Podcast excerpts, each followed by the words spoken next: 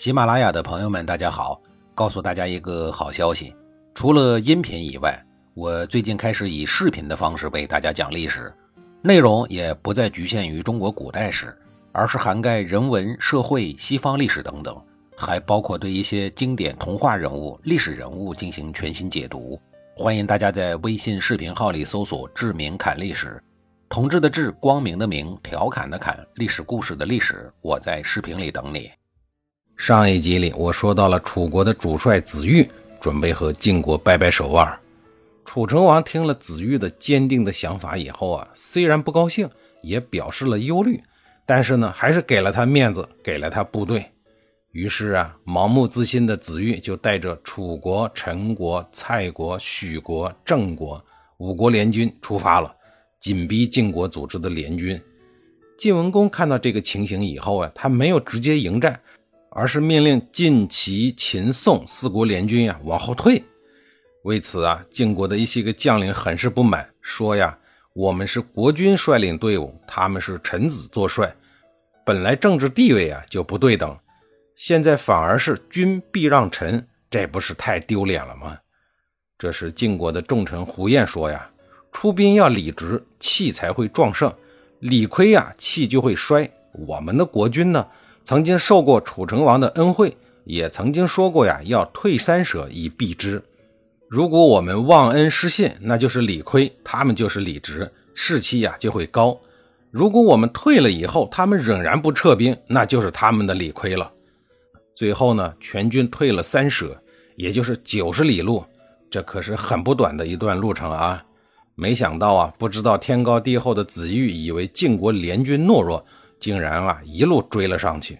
于是呢，战争开始了。公元前六三二年，双方的总兵力呀约二十万人，战车呀超过两千乘，在城濮这边广袤的原野上扭作了一团。这就是华夏与所谓的南蛮自春秋时代以来第一次最大规模的正面对决，双方厮杀的是天昏地暗，日月无光。最后的战争结果呀，清晰准确，楚国联军大败。主帅子玉呢，羞愤自杀。这一次决战呀，虽然双方都没有倾全国之力，但战争的结果呀，却奠定了晋国在中原的霸主地位。而原来被楚国威逼的鲁、曹、魏、陈、郑等小国呀，全都脱离了楚国的阵营，回到了中原集团，听从了晋国的领导，承认了晋国的霸主地位。而在这一仗之前的楚国呀，他的势力呢，差不多已经蹂躏了大半个中原。城濮一战之后啊，楚国北进的锋芒受到了重挫，他的势力啊随后呢就退出了中原，退回了桐柏山、大别山以南的地区。晋文公称霸中原的唯一对手啊就是楚国，他的眼界和骨子里流淌的血液呀，使他能够清醒地意识到中原大地尊王攘夷的基本法则。发兵救宋国，晋楚交兵于城濮，只是一个契机。晋文公退避三舍的行为呀。向外界展示了一个知恩图报、信守承诺的形象，对楚军做出不背会食言的姿态，在政治上呢也争得了主动。军退过犯，取在彼意。大家都知道啊，经过人世间苦难的君主啊，都有雄才大略，因为他们懂得民间的疾苦，懂得人心险恶，而且懂得虚心纳谏。而成就辉煌的人呢，往往都是这些受过苦难的人，比如齐桓公。也是个流亡的公子，又如后来的秦始皇嬴政，早年也是流亡于他国，备受欺凌，后来继位呢，成就了大业。楚国这次大败，损兵折将不说呀，还丢失了很多的土地，丢失了尊严。全国人民肯定不答应啊，时刻准备着卷土重来。但是后来的这些事儿啊，都是把亲老爸楚成王逼得上吊自杀的楚穆王的事儿了。当晋文公知道楚国的主将子玉自杀，楚国组织的联军解散以后呢，马上改变了班师回朝的计划，而是命令大军在衡雍原地驻扎。他要办一件大事儿。这个衡雍啊，就是在今天的河南省原阳县的境内。《左传·喜公二十八年》对这件大事做了记录，说甲午至于衡雍，作王公于建土。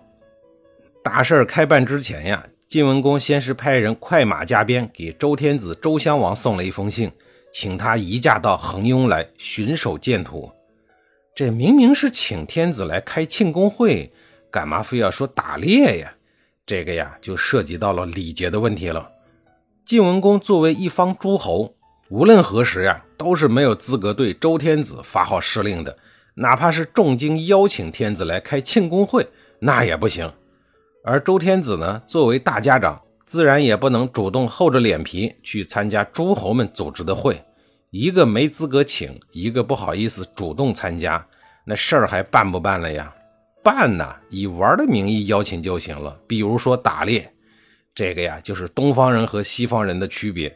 一个呢含蓄婉转，一个啊开门见山。这东西方人呀，早在几千年以前就开始不一样了。刚才说是重金邀请天子，那得有多重呢？战俘一千名，战车一百乘。还有几十车兵器和盔甲，这么重的重礼，可是落寞的周天子多少年都没有享受过的尊重，自然对巡猎建土啊表示了严重的支持。为了表示重视，周襄王即日启程，还带了首席大臣尹氏、王子虎和内史舒兴富。首席大臣王子虎和内史随同，这种排场啊，已经看得出来，周襄王明显是在跟晋文公示好。周襄王到下面来，自然呢也不能空着手。周襄王带了大陆和荣洛两款豪车，还有红色的七弓一箭和一百个红色的箭卒，箭卒就是箭头，外加一千个黑色的箭卒，还有虎贲勇士三百人。周襄王带来的东西，相比晋文公进献的呀，要少一些，简单一些，但是意义非凡呀。其中，大陆和荣洛作为神圣的礼器呀，是晋文公最想得到的东西。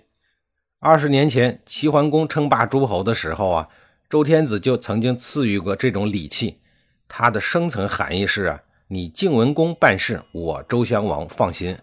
这个可太重要了。这明摆着就是公开承认晋文公的霸主地位。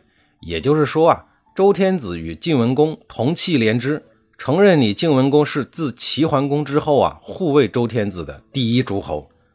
周襄王到了建土之后啊，没有想到晋文公给了他一个更意外的惊喜，那就是一座雄伟漂亮的行宫。原来啊，就是在邀请信发出之前呀，晋文公就让大将先轸啊带人在离恒雍不到二十里地的建土，先为周襄王修建了一座行宫，恭候圣驾到来。要说这个先轸呀，他真是个奇才，出谋划策，行军打仗没问题，搞土建、盖房子呢也是个好手。仅仅几十天的时间呀，一座简易的宫殿在先轸加班加点监督之下呀，顺利的建设完成。说是简易啊，但也是亭台楼阁、雕梁画栋，应有尽有。晋文公验收之后啊，十分的满意。就在周襄王抵达前的前一天。刚刚还和厉害的楚成王结盟抗晋的郑国郑文公啊，也屁颠屁颠的跑了过来，他要向更厉害的晋文公示好，请求加盟。在晋国下军主将栾枝的撮合之下呀，晋文公最终接纳了这个不太及时站队的姬姓本家。晋文公命令人在行宫之外搭起了祭坛，与郑文公嗜血盟誓。之后呢，晋文公又让郑文公在周襄王到来的时候啊，担任相礼，这相当于是大会主持人的角色。郑文公自然是唯唯受命。第二天，也就是五月初十，周襄王带着一干人马和各种赏赐的礼器等，如约抵达了建土。晋文公早早的就带着文武大臣跑到了十里之外去迎接周襄王。来了以后啊，一行人簇拥着他来到了行宫正殿。周襄王居中就坐，接受晋文公及其他的士大夫们的三拜九叩大礼。郑文公作为大会的主持人，指导众人按照当年周平王接待晋文侯时的礼节，完成了各项仪式。仪式完成了以后，该干嘛了呀？下一集里呀，我再给您讲述。